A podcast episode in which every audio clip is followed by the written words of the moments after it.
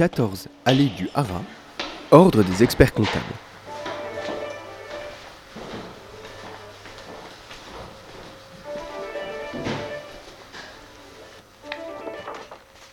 J'ai rencontré Claudine Boré, une expert comptable exerçant à Cholet. Elle nous explique ce qui se cache derrière ces gros mots d'expert comptable. Les points clés au niveau de notre métier, je dirais, se, concrétisent par plusieurs euh, mots. La comptabilité, l'audit, le conseil et euh, la finance.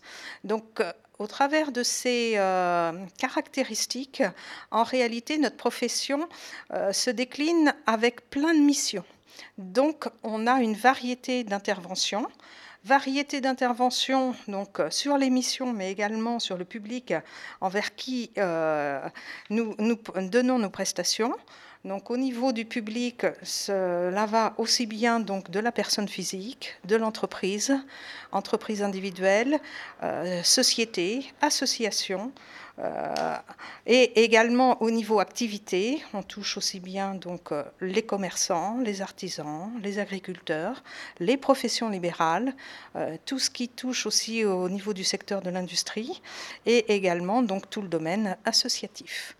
Donc vous voyez au niveau public destination très variée et au niveau du type d'émission, nous, nous, intervenons donc dans le domaine de la comptabilité. Alors au niveau de la comptabilité, nous avons donc à la fois des tâches euh, de collecte d'informations et traitement de données, c'est ce que l'on appelle la tenue comptable. Après, nous pouvons euh, fournir des prestations de supervision et révision. Ça, c'est lorsque notre client a déjà un service comptable qui commence à collecter les informations et nous, on intervient donc en second pour pouvoir vérifier ce que les clients, euh, donc via leurs salariés, euh, établissent en saisie et pour pouvoir établir un bilan. Puisque euh, je pense que tout le monde le sait, lorsqu'on a une activité économique, on a l'obligation donc de déterminer un bilan. Ce bilan a pour objectif de, donner le revenu euh, dégagé par l'entreprise, mais également de pouvoir donner une photo de l'entreprise à la date d'arrêté du bilan.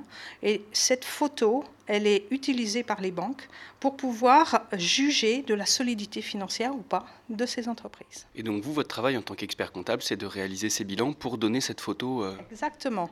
Euh, nous, notre rôle en tant qu'expert comptable, euh, c'est de pouvoir valider l'ensemble de ces données.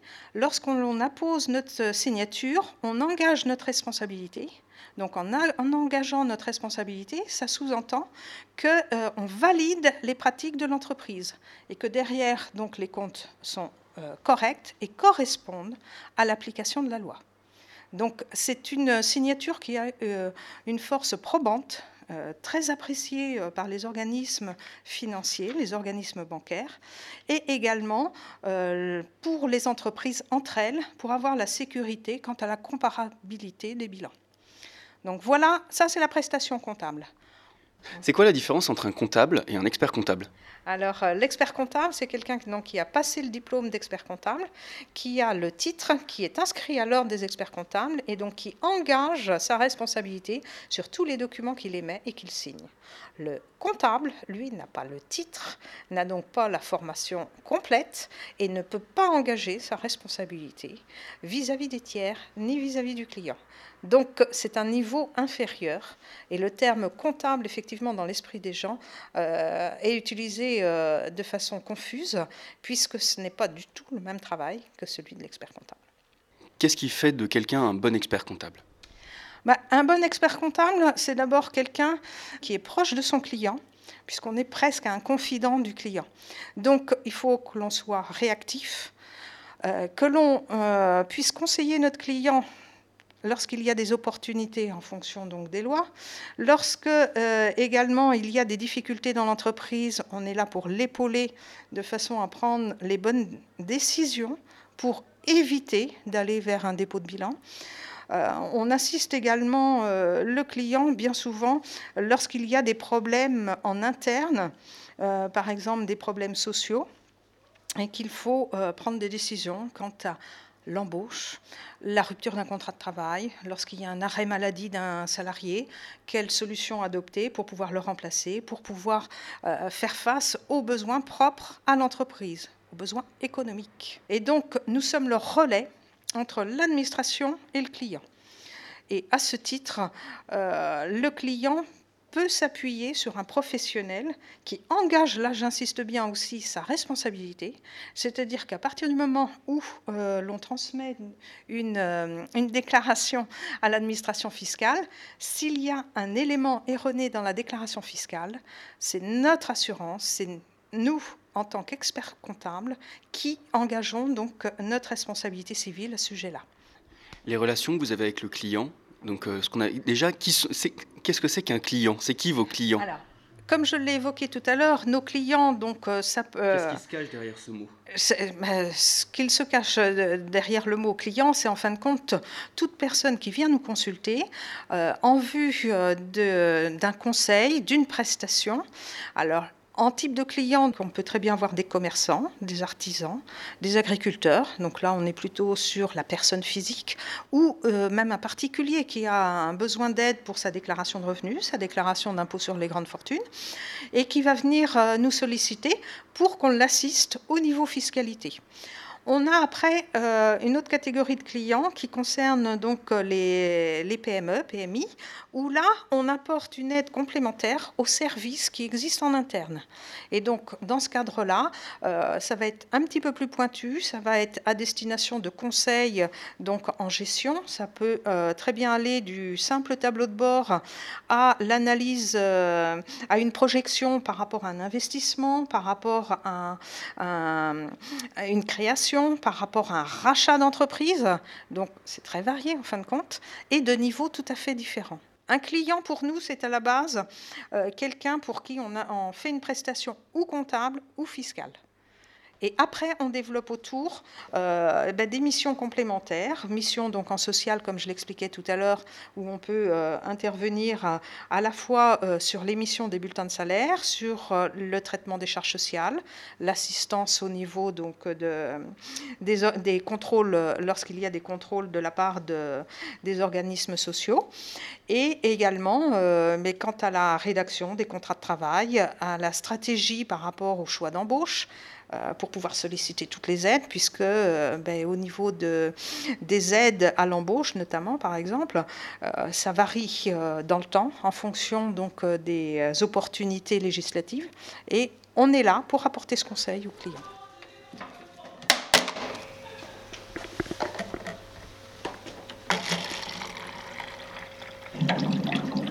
Est-ce que vous êtes consciente donc tout à l'heure, vous parliez du bilan, que vous donniez la photo de l'entreprise à la fin de, l'exercice.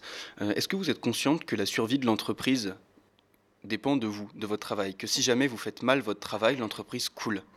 Alors, euh, vous parlez de l'entreprise, euh, ça peut être sa survie, mais euh, je vais vous dire oui, on est conscient au moment où on émet le, bilan, ça peut avoir des effets néfastes par rapport à la survie de l'entreprise, mais je rappelle qu'en tant qu'expert comptable, on s'est engagé à traduire dans un bilan l'application de la loi. Donc on ne peut pas faire un faux bilan juste pour le prétexte de dire à l'entreprise, ben, vous allez bien. C'est un mauvais service que l'on rendrait au client. Donc il n'en est pas question. Euh, si l'on se trompe, euh, ben, ce serait, ça peut être dramatique, mais on, évite de se tromper. Je vais dire que justement, notre rôle, c'est de ne pas se tromper, et c'est là notre responsabilité. Hein. c'est d'être très vigilant quant à l'application de la loi.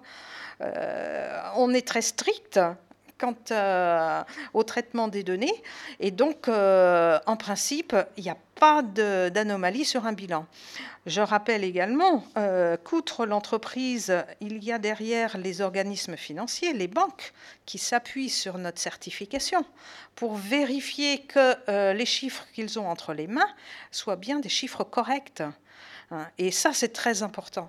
Au niveau professionnel, et c'est là vraiment notre rôle, c'est pour authentifier finalement le résultat de l'entreprise et la bonne ou mauvaise santé de l'entreprise. On a les tribunaux également qui euh, comptent sur nous. Euh, lorsqu'une entreprise est en difficulté, on a un devoir de, euh, solliciter donc le client afin qu'il prenne les bonnes décisions pour éventuellement aller voir le tribunal de commerce pour pouvoir statuer s'il y a lieu ou pas de se mettre en redressement ou en mesure de sauvegarde. Donc, on est là vraiment en soutien pour l'entreprise. Et ça, c'est très très important. Et j'insiste bien sur le, gage de notre signature. On est reconnu professionnellement à la fois euh, auprès des organismes donc euh, bancaires, auprès donc euh, des tribunaux, auprès de l'administration fiscale. Et il n'est pas question de délivrer, je dirais, un bilan juste pour plaire aux clients, puisque on a, lorsqu'on on devient expert comptable, on s'engage à faire respecter la loi. Hein. Et euh, ce serait vraiment desservir le client. Donc, euh, ce n'est pas du tout dans notre éthique et on se doit, en tant qu'expert comptable, de respecter cette éthique. Ça fait partie de notre, euh, de notre adhésion à partir du moment où on devient expert comptable. Alors justement, il y avait eu une, des, polémiques euh, récemment euh, sur des experts comptables qui prenaient en charge des, petites entreprises, des PME, des TPE, et qui leur disaient, ben voilà, je, je vais devenir l'expert comptable de votre entreprise pendant que tout allait bien, tout, tout, se passait très bien, voilà, le, bilan allait bien, mais à partir du moment où l'entreprise avait un souci, l'expert comptable, lui, ne répondait plus et ne donnait plus signe de vie. comment vous, qu'est-ce que vous répondez à ça? Hélas, euh, je vais répondre que certains confrères ont eu, cette, euh, ont eu cette réaction dans la mesure où euh, leur argument était de dire à partir du moment où le client ne paye pas sa prestation, parce que bien souvent le client qui a des difficultés ben, n'a pas payé sa prestation antérieure vis-à-vis donc de, de l'expert comptable. Néanmoins, au-delà de la prestation, de l'aspect euh, pécunier, on se doit, euh, et là c'est l'éthique même de l'expert comptable, de soutenir et d'accompagner le, client euh, au tribunal. J'ai rencontré moi-même des présidents de tribunaux avec qui j'ai pu discuter ou parce que j'accompagnais un client qui malheureusement était en difficulté, ont apprécié notre présence. Et ça, c'est notre rôle. Hein. Au-delà de tout aspect financier, malheureusement, certains cabinets, effectivement, ont l'éthique de dire si les honoraires ne sont pas payés, euh, la prestation s'arrête et on laisse tomber le client. Et malheureusement, c'est là où le client a le plus besoin de nous, je dirais. Hein. Et donc, euh, moi, c'est pas dans mon éthique personnelle. Donc, j'accompagne mes clients bah, jusqu'au bout. Hein. On va parler un peu de, la formation maintenant. Euh, quel parcours est-ce qu'on peut faire pour devenir expert comptable? Ou tout du moins, quel était votre parcours? Alors, euh, mon parcours euh, est assez euh, atypique et je pense qu'il ne pourrait plus se réaliser aujourd'hui, hein, puisque moi, je suis expert comptable depuis plus de 20 ans. Hein. J'étais donc sous un autre cursus. Je suis partie, moi, par étapes. J'ai monté les marches petit à petit. C'est-à-dire que j'ai fait un bac technique. À l'époque, c'était un bac G2. Ensuite, j'ai fait un BTS. Donc, je me disais toujours, si je veux pas continuer, je m'arrête. J'ai au moins un diplôme. Donc, j'ai fait un BTS et après le BTS, j'ai passé les certificats supérieurs qui existaient à l'époque mais qui n'existent plus, ils ont été remplacés par d'autres euh, diplômes et euh, par le DCG, le DSCG, hein, tout simplement. Ce sont des, grades mais que l'on a de la même façon. Sauf qu'à l'époque, bon, on avait le certificat supérieur donc de révision, le certificat supérieur juridique, etc. On avait trois certificats à passer et à l'issue de ces trois certificats, euh, on avait la période de stage comme aujourd'hui pour devenir donc expert comptable et ensuite, on avait la soutenance d'un mémoire pour pouvoir décrocher le diplôme, le, fameux DEC. Donc, on a un petit peu un parallèle aujourd'hui. Euh, l'avantage que j'avais eu, c'est que euh, après mon BTS, je suis rentrée dans un cabinet pour mon stage de fin d'année de BTS et ils m'ont tout de suite proposé un poste. Donc j'ai poursuivi tout en travaillant.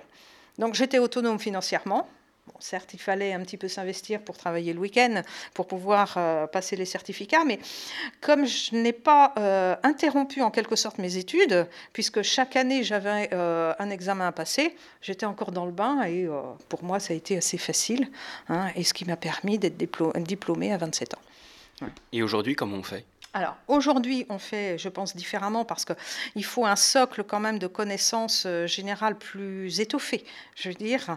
Et donc, euh, au niveau formation, Au niveau formation, il y a donc le cursus toujours BTS DUT qui est possible, en passant ensuite le DCG, DCG donc le diplôme comptable donc et de gestion, qui a le grade de licence. Et ensuite, on passe euh, au DSCG, donc, euh, qui est donc euh, un niveau master, pour ensuite accéder au stage de trois ans, passer donc le mémoire et l'examen du DEC. Quel conseil vous donnez pour les étudiants qui veulent devenir experts comptables? Euh, il faut quand même un niveau d'études, euh, je dirais, suffisant de connaissances générales, puisque l'on touche des domaines euh, très variés, donc que ce soit sur le droit du travail, que ce soit sur le droit fiscal, sur le droit juridique, mais également économique, pour pouvoir interpréter bah, les, évolutions économiques. Donc, je pense que s'arrêter, enfin démarrer juste avec un BTS, c'est peut-être un petit peu juste. il faut quand même poursuivre un petit peu plus loin. Merci beaucoup, Claudine Boré, d'avoir répondu à nos questions. Au revoir. Rez-de-chaussée.